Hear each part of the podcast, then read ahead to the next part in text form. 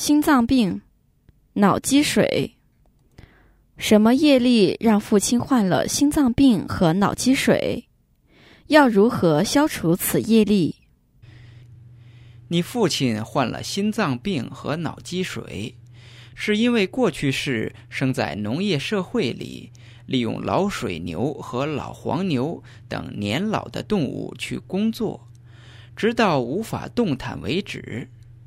最后还把该动物送去宰杀来做菜肴，此恶业来报应。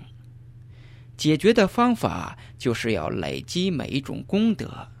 布施、持戒、打坐、放生，特别是放生大的动物，如黄牛和水牛，且把功德回向给曾经冒犯过的动物。